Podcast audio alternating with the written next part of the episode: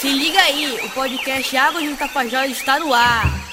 Águas do Tapajós. Aqui falamos de ciência, ação e cidadania. Água, água. Eu me chamo Lene Santos e este é o décimo episódio do podcast Águas do Tapajós, uma parceria TNC, UFOPA e Mopeban. Nosso tema de hoje é a sociobioeconomia no estado do Pará e o seu potencial na região oeste. E ainda de que forma o projeto Águas do Tapajós está atuando ou poderá vir a atuar para incrementar o setor. Um estudo inédito divulgado recentemente no Fórum Mundial de Bioeconomia, que ocorreu na cidade de Belém, nos dias 19, 20 e 21 do mês de outubro deste ano, apresentou dados surpreendentes sobre a bioeconomia. A pesquisa foi realizada pela TNC, Banco Interamericano de Desenvolvimento e a empresa de cosméticos Natura. Teve coordenação técnica do professor doutor Francisco de Assis Costa, que é pesquisador do Núcleo de Altos Estudos Amazônicos da Universidade Federal do Pará. O professor Francisco, claro, é o nosso convidado de hoje. Águas do Tapajós. Professor Francisco, seja muito bem-vindo ao Águas do Tapajós e muito obrigada por aceitar o nosso convite. Vamos iniciar entendendo o conceito de sociobioeconomia. O senhor fala de pelo menos três conceitos desse tipo de economia: a bioeconomia tecnológica, baseada em recursos da indústria, e na bioeconomia de novos recursos. Bom, professor, e quanto ao terceiro conceito? Me parece que foi nesse conceito que o senhor focou o seu estudo, não é isso? Explique-nos, por gentileza. Aqui na Amazônia temos que dar atenção a, a uma terceira bioeconomia, que é a bioeconomia que uh, na literatura aparece como sendo bioecológica, ou seja, a bioeconomia não é que uh, uh, se baseia em processos produtivos que contrários não é, ao processo produtivo dominante baseado na mecânica e na química, não é, se baseia na é, diversidade biológica dos sistemas botânicos e ecológicos que encontra fundamento, que encontra fonte de eficiência é? na combinação dos elementos vivos, é? de é, um certo sistema edafoclimático, como chamam os agrônomos, não é? e de uma certa estrutura ecológica, de, de um bioma, por exemplo. Então, a este tipo de, bioeconomia, ou seja, uma bioeconomia bioecológica, nós nos referimos quando, por exemplo, estamos eh, tratando da economia eh, dos povos tradicionais eh, da Amazônia, por exemplo, dos camponeses históricos da Amazônia, dos camponeses mais recentes, mas que atuam em correspondência né, com a lógica do bioma, atuando por sistemas agro florestais que limitam o bioma, por exemplo. Então, aí temos uma bioeconomia bioecológica. A essa bioeconomia não é, nos referimos, ou essa bioeconomia tratamos neste estudo que acabamos de é, lançar com o patrocínio da PNC, do BID e, do, e da Natura. Essa pesquisa, inédita intitulada Bioeconomia da Sociobiodiversidade no Estado do Pará, voltada aos recursos naturais amazônicos, mapeou uma cadeia produtiva de pelo menos 30 produtos, não é isso? O que é que o Estado do Pará tem cujo potencial pode somar a possibilidade de geração de recursos na ordem de bilhões de reais. No estudo, nós separamos os 30 produtos em quatro categorias. Né? Tem uma primeira categoria que são os produtos mais relevantes, ou os produtos relevantes, ou produtos relevantes que, ao mesmo tempo, apresentam uma taxa de crescimento elevada. Então, são produtos que a gente chamou relevantes e dinâmicos. Eles são sete produtos, o açaí na cabeça, mas em seguida o cacau, por exemplo, a castanha do Pará, o mel, a pupunha, o urucum, o bacuri, por exemplo. Então são produtos que aos quais se tem que dar bastante atenção porque eles têm, como falei,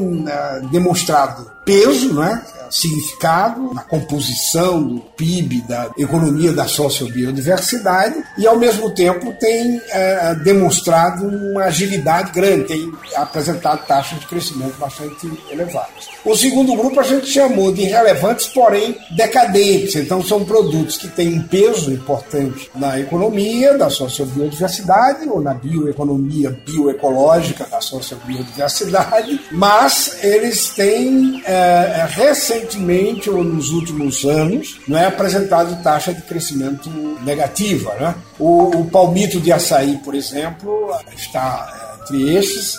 A andioba também o, o cupuaçu, cupuaçu, a fruta de cupuaçu, está entre esses produtos. Tem um terceiro grupo de produtos que a gente chamou de baixa escala, quer dizer, tem baixa importância relativa né, na, na composição da economia, mas apresentam uma dinâmica bastante acentuada. São produtos com crescimento elevado e, por isso, é, merecem também um tratamento estratégico próprio. Não é? Eles são, o buriti tem essa característica, a borracha, não é? o cupuaçu, a amêndoa, no caso, o óleo de copaíba, são produtos que estão incluídos nessa categoria. Depois tem 16 produtos, outros produtos, que a gente descreve as cadeias, é, mostra é, a importância maior ou menor que eles têm para a economia local ou para a economia extra local, mas é, não se tem estatísticas né, que nos permitam falar da dinâmica desses produtos, por exemplo. Então, esses 16 produtos a gente compôs um grupo particular, não é? Alguns deles têm maior relevância, outros têm baixa relevância,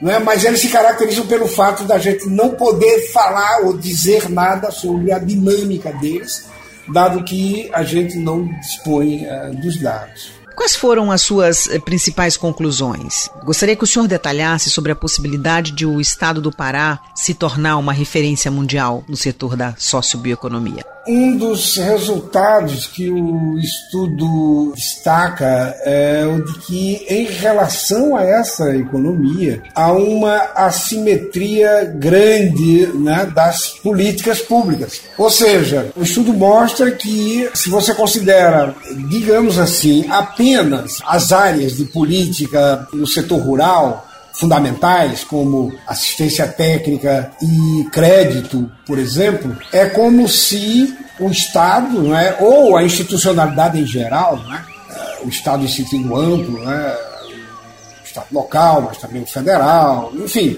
as políticas em geral não tivesse conhecimento dessa economia. Não é? Ela, ela é a menos, não é? é a menos favorecida né? com essas duas políticas, por exemplo, né? a política de crédito e a política de assistência técnica. Então, com isso, não é, algumas carências de fundo né? Eh, se mantêm, quer dizer, ou no mínimo possibilidades né? de resolução de problemas tecnológicos é? Eh, se restringem é, de, modo, de modo acentuado. Portanto, não é, fortalecer essa economia passa já não é, de início em reconhecer essa assimetria e corrigir essa assimetria, para que se tenha uma atuação que, por exemplo, não é, melhore ou, enfim, reforce uma infraestrutura adaptada a essa economia. Em certas ocasiões se cogita soluções para essa economia, né, se traz né, formas de resolução de problemas de transporte, por exemplo, de portos, enfim, as diversas é, necessidades logísticas, né, se tende a, a trazer, quando se pensa as soluções, trazer soluções que uh, são incompatíveis com a especificidade dessa economia. Soluções que foram geradas né, para outras economias e uh, se supõe ser, pelo nível tecnológico, em muitos casos, enfim, pelo o grau de sofisticação técnica, se uh, entende ser o mais adequado. E, em geral, não é. Então, desenvolver infraestrutura adaptada é fundamental. Desenvolver uma ciência e tecnologia também própria, associada às necessidades dessa economia, que são, como falamos lá no início, né, são bem diferentes né, daquelas economias rurais né, baseadas em produção homogênea, que, em geral, né, tiram da mecânica e da química sua, né, seu portfólio de soluções. Não é esse o caso. Aqui as soluções têm que ser compatíveis com o princípio da diversidade, da diversidade é, botânica dos sistemas, da diversidade de é, atividades do sistema, né, da é, é, interação cinética que existe entre esse sistema e o bioma. Enfim, então há, há, todo um conjunto né, de características próprias né, que, para a melhoria dos processos, né, se tem que é, é, ter uma abordagem própria, adequada, diferente daquela que, em geral, se ensina nas escolas de agronomia e se desenvolve nos, nos centros tecnológicos é, voltados ao rural. Essa questão de coisa própria aqui. Tecnicamente, professor, o seu estudo traz desafios e recomendações né, para a sociobioeconomia no Pará. Quais os resultados o senhor destacaria para fortalecer os elos dessa sociobioeconomia sem prejudicar o meio ambiente e as populações tradicionais? Considerando né, que essa economia envolve recursos aí na ordem de 5 bilhões de reais e envolve pelo menos 240 mil trabalhadores e trabalhadoras no estado do Pará. O estudo é bastante extenso, né, como já mencionei, nas suas diferentes partes, e dali se podem tirar em cada uma das partes né, é, destaques bem interessantes. Mas eu gostaria aqui, no ensejo dessa questão, sublinhar dois resultados importantes. O primeiro deles é o próprio tamanho, já falei sobre isso. Então, uma economia de 5,4 bilhões uh, de reais atualmente, não é? é uma economia respeitável, é uma grande economia, ela não é uma economia marginal, é como o senso comum, em geral, pensa né, quando se refere a esta, a essa economia, ou a economia dessas populações ou desses produtores. Então, o destaque deve ser feito aí, não é? é uma economia de tamanho importante. Não é? O volume de emprego também já é mencionado, 240 mil, é, mil uh, trabalhadores, é? explicita é? uh, a importância dessa economia. Então, isso é um destaque a fazer. O outro é a estrutura dessa economia, tomada agora no agregado, sem discutir cada cadeia individualmente, elas são diversas, várias têm esse caráter de, de serem mais voltadas para fora, não é? mas outras são cadeias curtas, voltadas quase que estritamente para a economia local. Então há muita variedade entre né, as diferentes cadeias, os diferentes produtos. No agregado, entretanto, quer dizer, considerando a economia por inteiro, esta economia por inteiro, ela é dominantemente o que os economistas chamam uma economia base de exportação da economia local. Ou seja, ela é uma economia que busca recursos fora da economia local e internaliza esses recursos em proporções muito consideráveis na economia local. Então, os números são em si eloquentes ela tomada por inteiro, os 30 produtos somados, etc., como a gente mencionou antes, tem no mercado, chamemos assim, extra-local, nacional e também resto do mundo, aquilo que né, se vende para fora da economia local, do estado do Pará, no caso, que é a lugar, digamos assim, dessa economia. Então, o produto que né, os economistas chamam não é, é, é, que é posto na economia extra-local, que é vendido na economia local, corresponde a 67% do produto total gerado. Não é? Então, ela, no conjunto, é uma economia dominantemente né, voltada para o mercado extra-local e também local, quer dizer, porque 33% basicamente dessa economia se realiza, né, se faz como economia doméstica aqui, internamente ao Pará, economia, internamente a economia local. Agora, o interessante disso é que esta venda para fora né, de 67% do valor da produção leva a uma assimilação de, de recursos, de valor, de renda, de 78%. Então, 78% da renda gerada por esta economia é apropriada na economia local. Uh, e o restante, né, o que seria 20, 22%, aproximadamente 22%, seria apropriado por indústria e comércio da economia ou das economias extralocais, nacional internacional. Este é um dado extraordinariamente importante e estratégico, não é? no sentido de é, se pensar a partir daí, enfim, é, políticas é, de desenvolvimento regional, local, com base não é, nessas economias e suas características, digamos assim, positivas, né? De serem ambientalmente amigáveis, não é? ambientalmente sustentáveis e serem inclusivas. Né? Então, são economias, como falei, com volume de emprego grande, grande parte desse emprego no, no rural e dominantemente no rural em bases camponesas, né, baseado em produção familiar rural. Podemos falar agora sobre a relação sociobioeconomia e universidade. A pesquisa teve envolvimento da UFPA. Essa é uma das formas né, de sincronizar a bioeconomia e o conhecimento gerado nas instituições de ensino superior. Professor, Fale-nos um pouco mais sobre isso. A universidade entra aí com uma capacidade das ciências sociais, né, de escrever o seu objeto, né, de demonstrar como funciona uma dimensão, dimensão da sua existência, né, a economia por trás, né, de uma organização social de grande extensão.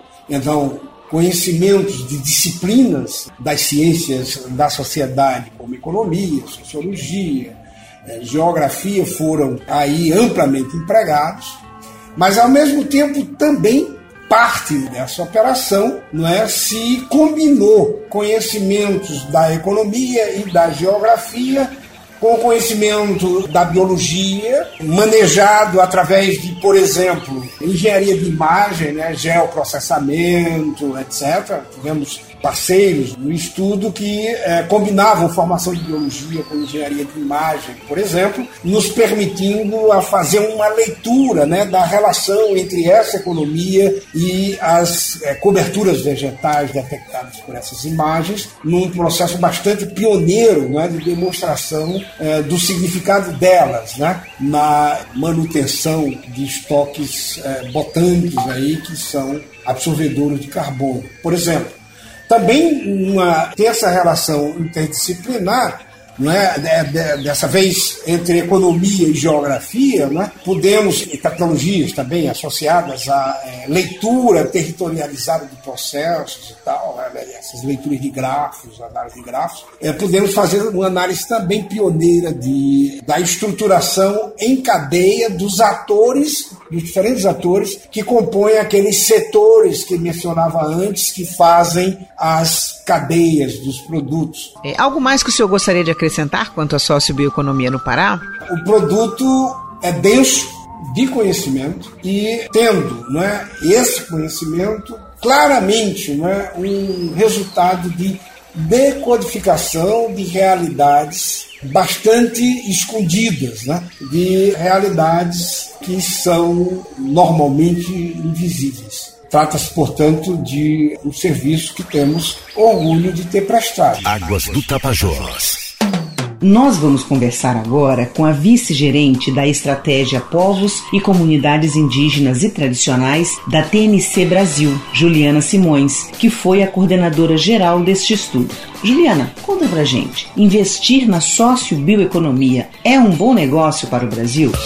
Oi, Lene, tudo bem? Um prazer estar aqui com você novamente. E respondendo para você, é um excelente negócio para o Brasil. O Brasil tem a maior mega biodiversidade do planeta. E é justamente nesse setor que o Brasil conseguirá ser mais competitivo do que os outros países. Você conversou com o professor Chiquito e ele falou um pouquinho desse estudo que a TNC contratou e que o professor Chiquito coordenou, que avaliou a contribuição das cadeias de produtos da sociobiodiversidade na economia do estado do Pará. E ele mostrou que somente em 2019 essas cadeias de produtos elas contribuíram com 5,4 bilhões de reais em 2019 para a economia do estado do Pará. E aí então a gente consegue perceber a importância dessa cadeia, especialmente quando a gente olha para o histórico do desenvolvimento dessas cadeias, em que ela se desenvolveu sem acesso a políticas públicas. Esse público da sociobiodiversidade é o que menos acessou crédito e o que menos acessou assistência técnica. Então, num cenário em que esse público acessa crédito, tem acesso à assistência técnica e ainda assim a gente consegue ter uma política de pagamento por serviços ambientais é, relacionado aos produtos, aos serviços desses territórios de povos e comunidades tradicionais. E dentro desses produtos que eles estão ofertando, a gente chega aí numa possibilidade de gerar uma economia de 170 bilhões para o estado do Pará em 2040.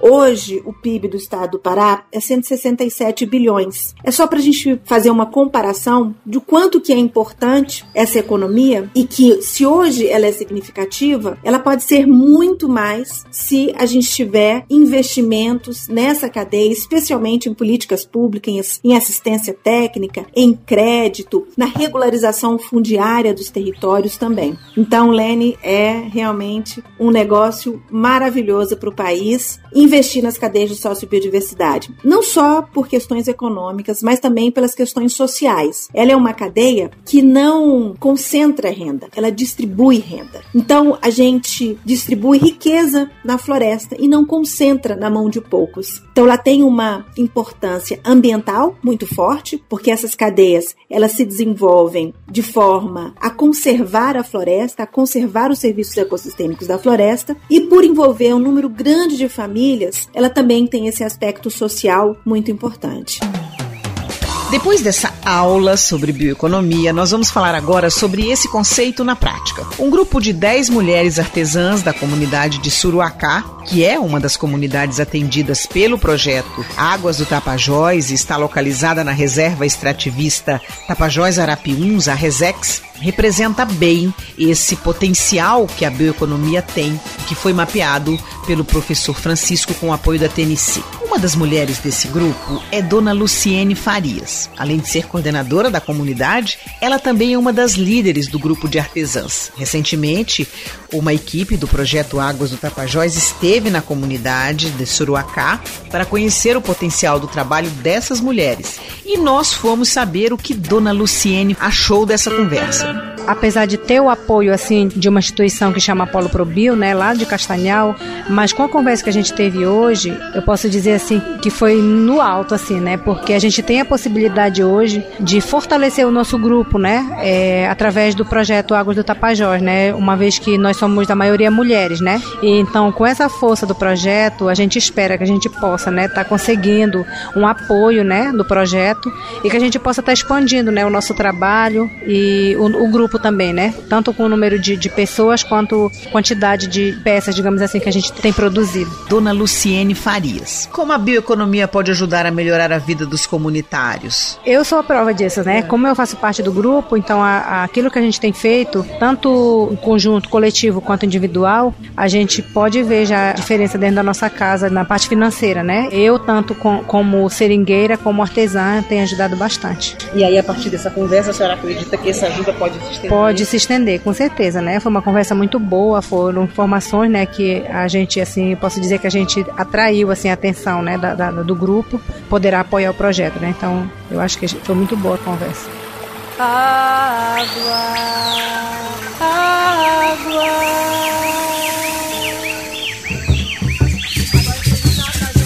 Esse foi o podcast Águas do Tapajós sobre sociobioeconomia. Hoje falamos com o professor Dr. Francisco de Assis Costa, do Núcleo de Altos Estudos Amazônicos, UNAIA, da Universidade Federal do Pará, que realizou um estudo inédito sobre o tema. Falamos também com a vice-gerente da Estratégia Povos e Comunidades Indígenas e Tradicionais da TNC Brasil, Juliana Simões, que foi a coordenadora geral deste estudo. Falamos com a artesã e seringueira Luciene Farias uma prova de como essa economia está melhorando a vida dos comunitários e ainda pode crescer muito mais. Este programa foi gravado com rigoroso respeito às normas de proteção e prevenção da TNC e da UFOPA contra a Covid-19. Mantivemos o distanciamento, sempre usando máscaras e utilizando álcool em gel e lavando as mãos sempre que possível. Portanto, não esqueça das regras de combate à Covid-19. E se puder, se vacine. Lembrando que aqui nós falamos de ciência, de ação e de cidadania. Até o próximo programa.